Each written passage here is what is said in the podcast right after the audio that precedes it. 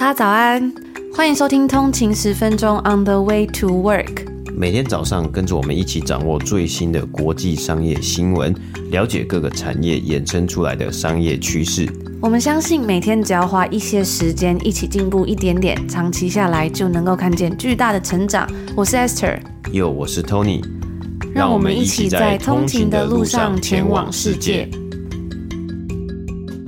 大家早安，今天是九月一号星期五，欢迎回来通勤十分钟。那时间过得非常的快，今天呢已经正式进入到九月了，然后今天也刚好是这个礼拜的最后一个工作日嘛。我们昨天有分享到呢，在下个礼拜呢是北美的劳动节连假，而说到劳动节连假，就有很多人准备要去旅游啊，出去玩嘛。那最近跟大家分享到很多跟旅游有关的消息，说到旅游呢，其实最常听见的，呃，大家可能最会担心的事情，应该就是班机迟到，或是行李不见。或者是遇到飞机上有婴儿哭声的问题，我之前呢真的就有遇过，有一次，呃，我的行李被寄丢了，然后那时候刚好是要出去玩，所以呢我就非常非常的紧张，然后度过了，好像那时候是去玩六天去日本，然后其中大概有四五天都是没有行李箱的，而且中间还要换饭店，所以就变成说要提着大包小包的东西，然后就很狼狈的去换饭店这样子，而且就是一直没有拿到行李就很紧张嘛，因为我也不是住在日本，长期住在日本，所以呢如果我在那几天旅游的时候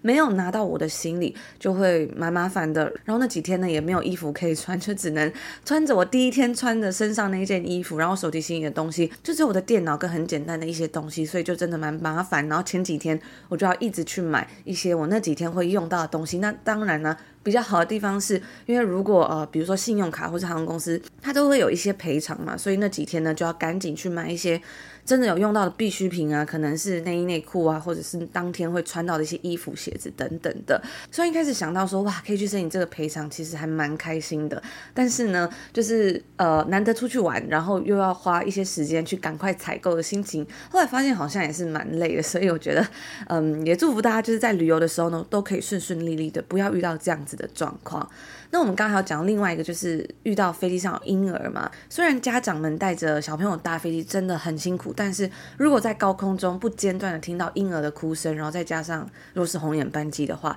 其实真的能够体会那个心情，会有一点累的感觉。然后最近就看到一个航空公司呢，他们推出一个非常有趣的方案，就是成人限定的座位区间，让旅客呢可以加钱，然后去选择 Only Adult 的这个区块。那在这一区块里面呢，就只会有成年人，也就可以。避免掉说你可能会被婴儿哭声吵醒，然后完全无法休息，或者是呃你可能不想要被儿童打扰的人。那这些航空公司它是来自土耳其的克雷顿航空，还蛮好奇的，不知道未来呢会不会有更多的航空公司提供这样子类似的服务。那今天呢是九月的第一天嘛，来跟大家分享一个我最近看到很感动的消息。有一位订阅的通勤族，他就分享说，听了你们的 podcast，跟客户、老板、同事聊天都可以带。入一些你们的讯息，增加话题的广度。大家对于各大公司状况呢，也都蛮有兴趣的。有时候会听到客户的一些投资心的反馈，让我得到更多。谢谢你们的 podcast，你们真的很认真在创造优质的内容。谢谢你们。那一直以来呢，收到通勤族的回馈啊讯息，我觉得都非常非常的感动啊。虽然呢，可能听起来很微不足道，但是呢，这三年来我们每天就是呃从礼拜一啊到礼拜五，在这里跟大家分享的很。多消息其实也都是帮助着我，陪伴着我。那我觉得我们都是互相影响、互相学习、塑造彼此，是一个很棒的关系。然后我也非常开心呢，能够有这个机会，透过这样子的平台，认识了很多像朋友一般呢、啊。然后我们一起互相进步、互相支持，有一个动力，可以一起努力的这种感觉吧。所以我觉得我也要感谢所有的通勤族一路以来呢，在这里陪伴着我们。因为有时候在国外难免会觉得自己比较孤单一点吧，但是。呢，没想到透过这个平台，我觉得让我在异乡的生活一直以来呢，好像都没有那么孤单。那如果你喜欢我们的内容呢，我们除了在每个礼拜一跟礼拜五的免费节目之外，我们在二三四也都有订阅付费的内容哦。在每天的通勤早上日更 Podcast，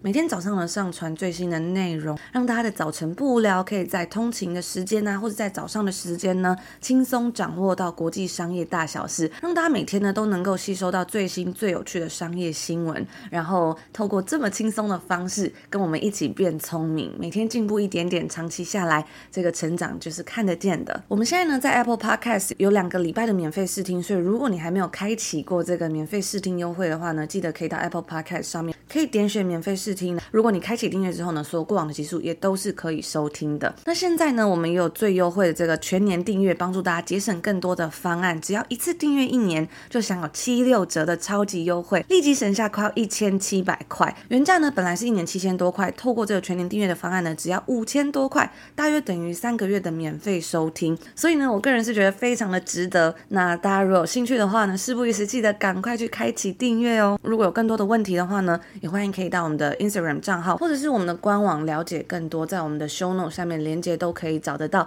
也欢迎大家可以私讯我们询问哦。不知道有在投资或是喜欢价值投资、喜欢巴菲特的通行族呢，有没有发现啊？在前两天呢，就是北美时间的周三，八月三十号的时候呢，股神巴菲特度过了九十三岁的生日啊。那自从呢，他在一九六五年。接管了波克夏公司，就是 Berkshire Hathaway 之后呢，已经将近过了将近六十年的时间呢。那 Berkshire Hathaway 还有他自己的身价呢，也都在这段期间呢水涨船高啊。波克夏公司的股价呢，也在近期啊回到了历史的高点。那当然，因为在这个二零二二年呢，还有到二零二三年呢，市场比较波动的一个情况之下呢，波克夏的这个股价也有受到影响嘛。但是啊，像是包括这个因为这个高利率的环境呢，其实波克夏公司累积的这个现金啊，一千四百七十亿美金的现金呢，也让呢他们呢可以好好的运用啊，得到很棒的优势啊。除此之外呢，波克夏旗下持股很大一部分的比例呢，来自于二零一六年开始投资的苹果 Apple 啊。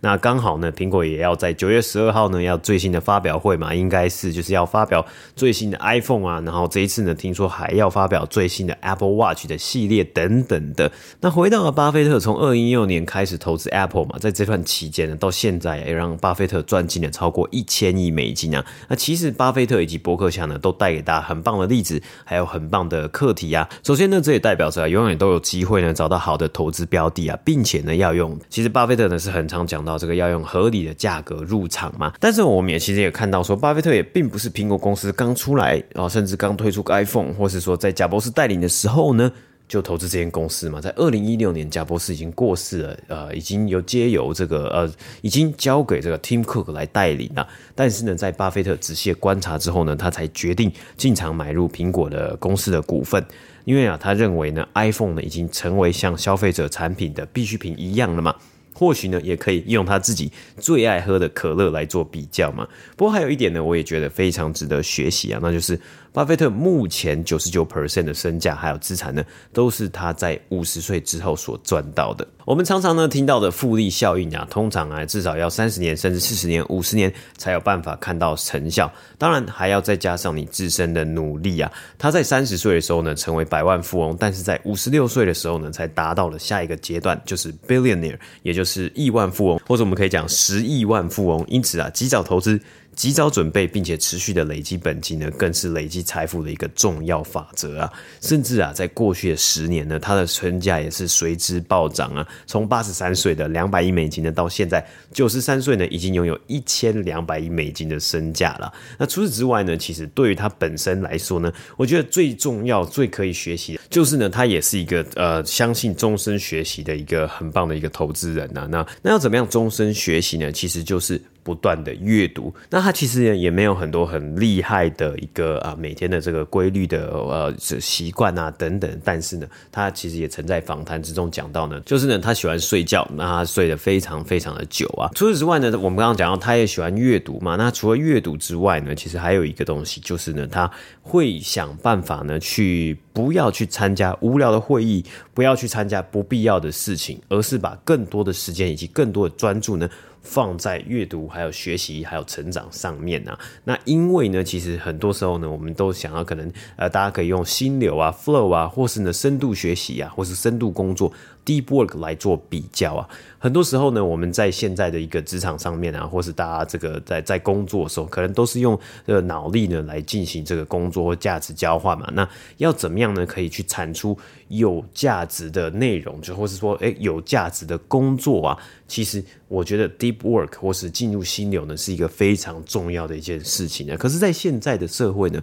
甚至在一般的工作职场的环境啊，还有场合，你有 Slack，你有 email，你有电话，你有同事，你有讨论，你有会议，其实很容易呢，你会分心，你没有办法呢，去好好的专注在你目前手头上的东西。所以呢，工作只要一忙，事情只要一多。时间就紧凑，只有那么一点点时间呢，其实很容易呢就没有办法把每一件事情都做好啊。所以对于巴菲特来说，当然，因为巴菲特已经做到了这么高的一个位置啊，所以他才有嗯办法说，哎，我不要参加这个会，我不要参加那个，我不要参加这个，我我只想好好的静静的哎，创造一个很好的空间，很好的环境呢，让他可以思考。不过这也是一个很好的一个这个让大家可以想一想的一个问题啊，你要如何呢，在生活之中，在工作之中呢，之余啊，创造一个好的环境。不要让其他人或其他的事物呢影响到你，然后可以稳定的学习呢，去进步呢，这这是一个非常必要的关键因素，甚至呢有可能会让你可以在这个群体之中呢，其实呃脱颖而出的一个重要关键哦。那当然，最后呢，还是要祝巴菲特生日快乐，九十三岁啊！其实也有很多人，当然也是很多人在讨论说，诶，为什么他能够累积到这么好的一个 这么多的财富呢？其实因为他的出身也是家境的这个环境是很不错，然后他也从很小的时候呢就接触到投资，还有股票，还有这个商业的这些知识的嘛。那除此之外呢，当然也有人说，诶，他活这么久呢。呃，其实也是因为说他可能本来家里的家族的基因呢就已经非常的好啊，因为他的呃饮食习惯呢 也是呃非常的特别，他喜欢吃糖果，他喜欢喝饮料，他喜欢吃素食嘛，所以这个东西呢，其实很多时候啊都是见仁见智啊，每个人的基因，然后每个人的一个呃习惯或是每个人的这个背景呢都不同啊，都会导致不同的结果。那当然，其实有时候我觉得也不一定说，哎，喜欢一个人或是跟一个人学习呢，就要把他所有的东西都学下来，或是就要去嫉妒他所有的东西，而是呢，我们是找到好的东西，我们是找到值得学习的一两个重点呢，然后呢，去找到一个方法呢，找到一个哎自己可行可以执行的 action plan 呢，然后让自己变得更好，这才是最最最最重要的。礼拜五呢，联总会主席 Jerome Powell 在怀俄明州的这一个 Jackson Hole 进行了全球央行年会发表演说，他提到了通膨率两 percent 的目标呢，仍需坚持，若有必要啊，不排除进一步升息的可能。那在这个演说发表之后呢，市场一度出现了比较大的波动。而说到这个每年八月下旬，有有美国的 Kansas City 联邦银行呢，在 Jackson Hole 举行为期三天的活动，也被称作为是世界上最特别的经济聚会。因为啊，它的这个举办的地点其实是在一个山谷之中进行的，邀请了世界各国的央行官员、民间经济学家、金融市场参与者，还有呃一些媒体从业人员等等的。大约这个活动会有一百多个人参加，大家齐聚一堂来探讨长期的货币政策还有金融趋势，特别呢聚焦在全球的利率方面。像是在一九八四年的会议上面呢，他们的主题就是呃在通货膨胀上面；而在二零一八年的会议重点则是在在讨论科技巨头对于经济的影响。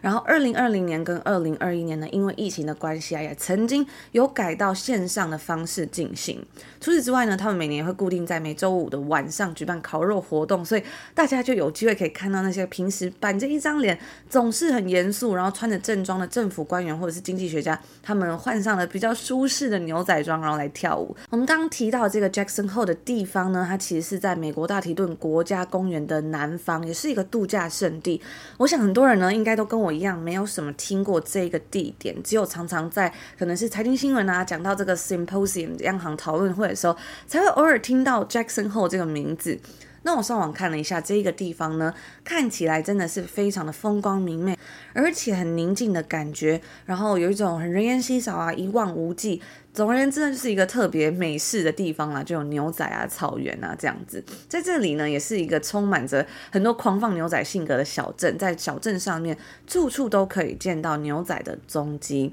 那这个活动啊，它在一九七零年代末期的时候，曾经在许多不同的地方都有举办过。当时呢，也曾经发生过，因为议题很难懂又十分艰深，像是设计农业模型、以利一九八零年代政策分析等等，是不是听起来就会觉得啊，好像快要睡睡着了，好像没有很吸引人的这种主题。所以因为这样呢，当时参加的人数并不多，所以那时候这个年会也没有十分的出名。是直到后来，在一九八二年的时候，当时为了邀请到那个时候的联总会主席 Paul Volcker 来参加活动，提高这场全球央行年会的曝光。那因为这个 Paul Volcker 呢，他非常的喜欢钓鱼，所以呢，他们就决定选定了 Jackson Hole 这个风光明媚，而且又是世界一流钓鱒鱼的地方，来作为当年的年会地点。后来在 Paul Volcker 参与之后啊，这个活动的知名度就大增了，也形成了后来历年联总会主席呢都会参与的一个惯例，将场地办在这种环境优美又远离尘嚣的地方，或者带一点度假气息的地方呢，更能吸引人家来参与嘛。然后他们也慢慢的将人数控制在一百人左右，让与会者能够好好的互动。那我觉得这也是一个还蛮棒的 idea，就是诶，大家在办活动的时候，有时候会觉得要怎么样可以吸引到更多的人呢？或许啊，挑在一个风光明媚，然后是这种度假胜地的地方，也是一个很不错的选择。那今天是礼拜五嘛，也就是一个礼拜的最后一天。在前几天，我们有跟大家分享到，像是百货公司跟其他连锁店财报表现低迷，还有呢，像是在这个呃北美的五金行连锁店 Home Depot，他们的万圣节装饰品高达三百六十六公分的巨型骷髅头，今年呢竟然已经销售一空了。就是 Spooky Season is coming，今年这种秋冬啊，有点阴森幽灵的呃秋天的感觉，好像来得特别早。那除了百货公司跟其他连锁店，财报表现低迷之外啊，在电子零售产业的部分也是。最近呢，大家就发现说，消费者需求不如以往了。当大家感觉到生活花费预算很吃紧的时候，那这些电子零售产品其实它是首当其冲的。就是消费者呢会第一个不买，然后砍掉的东西就是这些东西。毕竟一台电脑或是一部手机，其实也不能吃嘛。那接下来呢，我们就来看看各个品牌他们的近况如何。首先呢，当然是 Apple，苹果最近公布了他们第二季硬体销售的部分是有减少的，因为呢，像是价格比较高的 Mac 机型，他们销售没有像以前那么好了。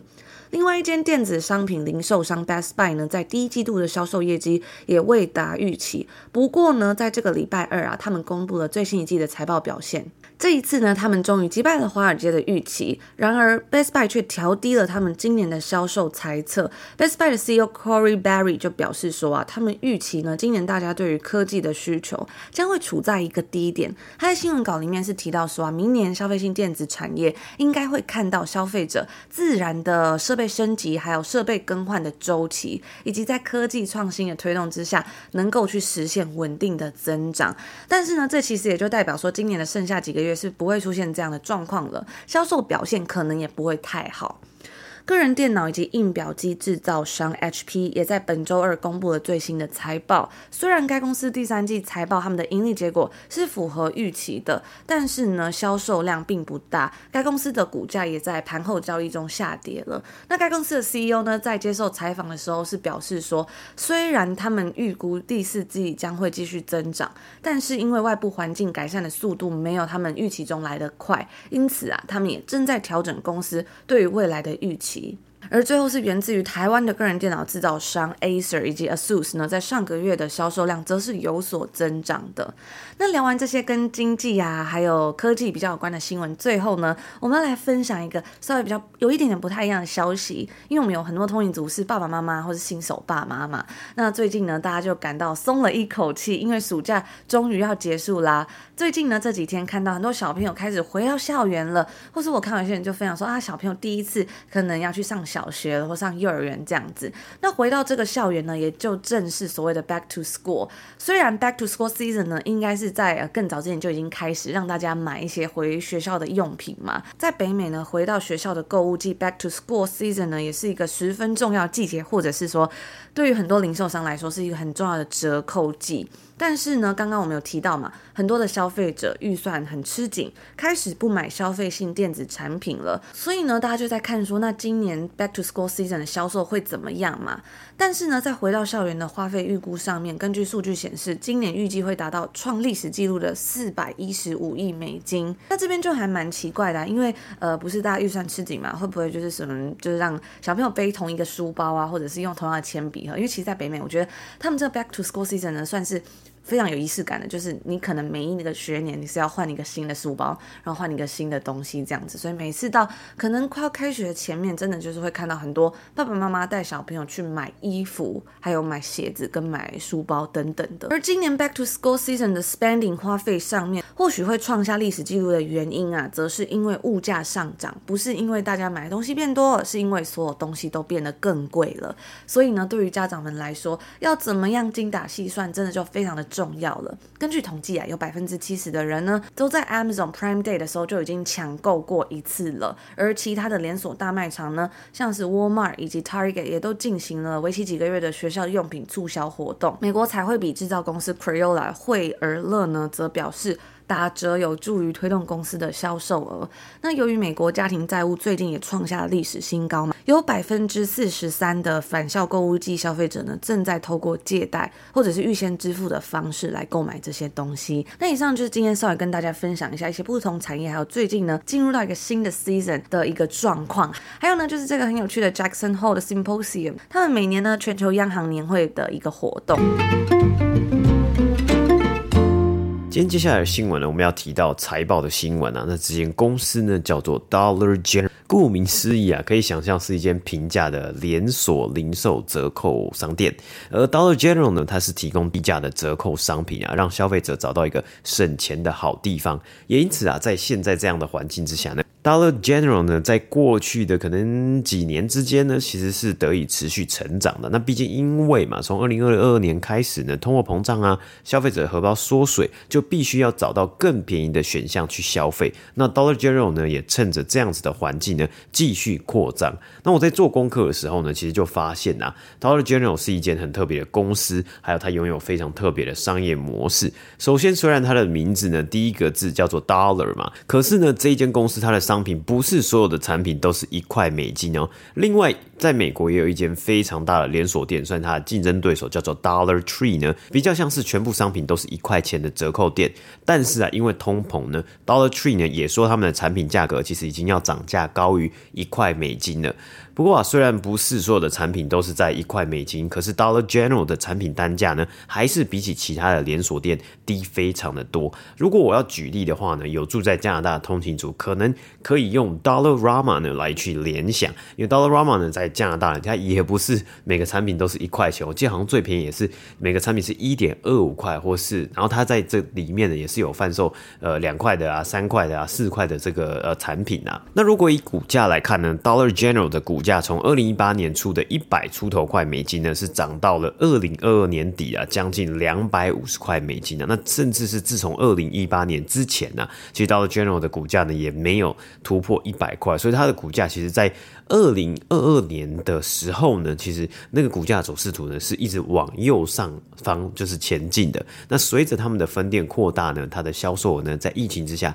也是不断的攀升，股价呢也水涨船高。可是啊，在今天呢，他们财报一公布之后呢，Dollar General 它的股价在今天收盘呢是大跌了超过十个百分比，下跌到了一百三十八块美金。那今年至今呢，在美股整体上涨的情况之下，Dollar General 今年至今的股价已经下跌了四十三 percent 了。所以这一次的财报呢，对于可能是美国消费者的消费趋势以及经济情况呢，或许是一个警示灯啊。不过在讲到今天财报之前呢，我们也先来看看 Dollar General 一个很特别的策略，那就是它的分店位置。对于传统的零售商来说，或实体的零售商来说呢，location location location 位置非常的重要。那但是呢，这个位置很重要，到底要怎么选呢？因为美国其实它的服务员非常的广阔嘛。所以啊，对于 Dollar General 来说呢，他们更加注重在偏乡的游击战，在人口稀少的小镇附近，还有这个算是附近的这个主要干道呢，设立分店，利用租赁的方式呢，将他们的成本降到最低，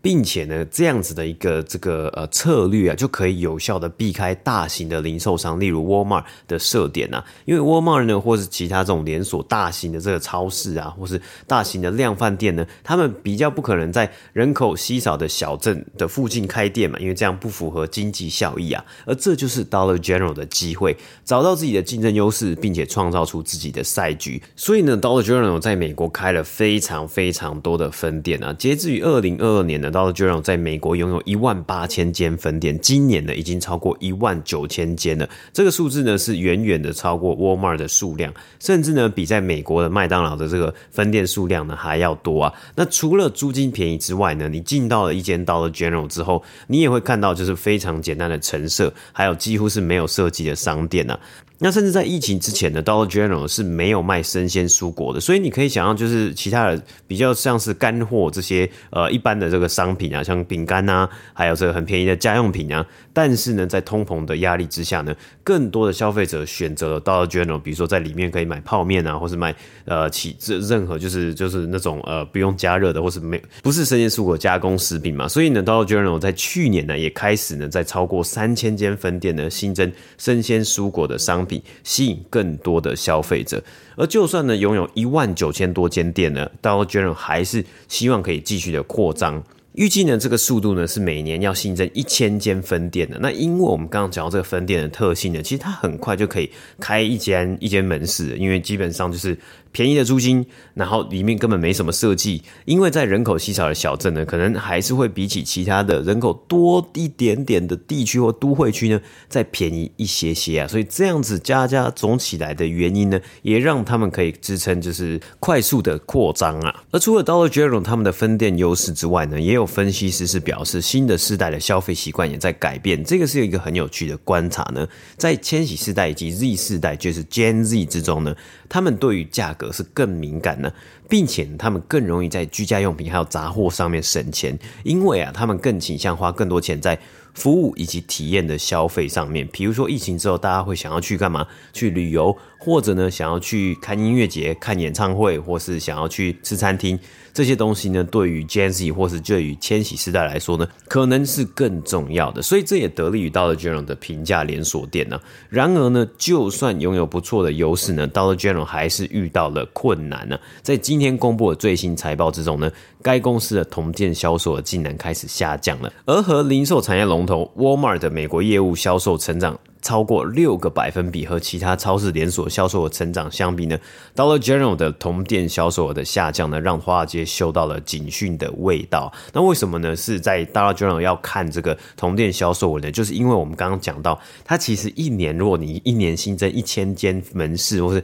一千间分店的速度呢，你的销售额一定会是。基本上啊，就是会往成长的一个方向迈进嘛。所以呢，你如果把多出来，就不算入新加入的门市呢，单单纯就看说，哎，这间店这个同一间在去年十二个月之前呢，也存在这间店的这个销售额的相比呢，就可以看出说，哎。这一间店呢，它所贡献的销售额的表现，还有它整体呢，可能应该要得到的一个表现是多少？那因为呢，像 Walmart 还有其他的这个超市连锁店呢，它可能在每一年的这个新增的门市的这个呃部分呢，没有到这么的多，所以呢，它是其实差距就是它影响到这个销售额的成长，就是比较呢可能会小一点点呐。所以啊，虽然对于这个 Dollar General 来说，他们的销售额还是在那边，哎，可能没有下，就是没有下跌的非常的夸张，可是呢，相比竞争对手。还有呢，通膨的速度这样子的表现似乎是不太够的。那他们的高层也在财报之中呢，也提到消费者的存款下降了，也确实有很多消费者感受到了通膨的压力呢，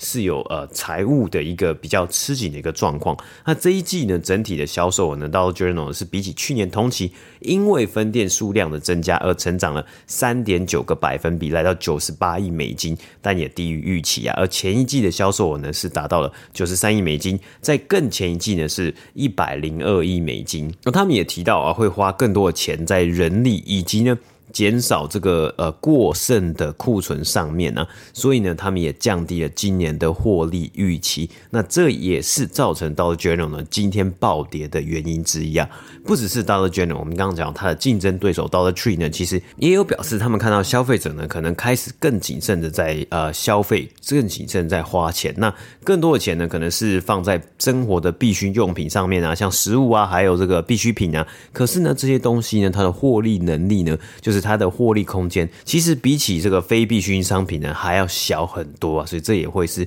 去影响到这些公司，特别再加上，虽然通货膨胀，他们可以得到多一点点的消消费者，可是呢，因为通货膨胀，他们自己的成本呢也会持续的上升之中啊。那本来就主打低价，这获利的空间其实就比较少的一个情况之下呢，你的成本又持续的在上升呢。绝对会造成你的获利下降啊！那那这也是为什么呢？今天会有下跌的一个情况嘛。不过呢，其实 Dollar General 是讲到说，他们呢必须在今年下半年呢，有点像是长痛不如短痛这样子啊。他们希望说，在今年他们多花的钱呢，就是呃可能亏的钱，因为他们多花钱是在扩张啊，然后是在人力啊，是在更重要的地方呢，希望可以让他们布局明年二零二四年呢，可以有更加的更好的成长表现呢、啊。那我们就持续的观察这样子的一个情况呢，会怎么样去演变下去？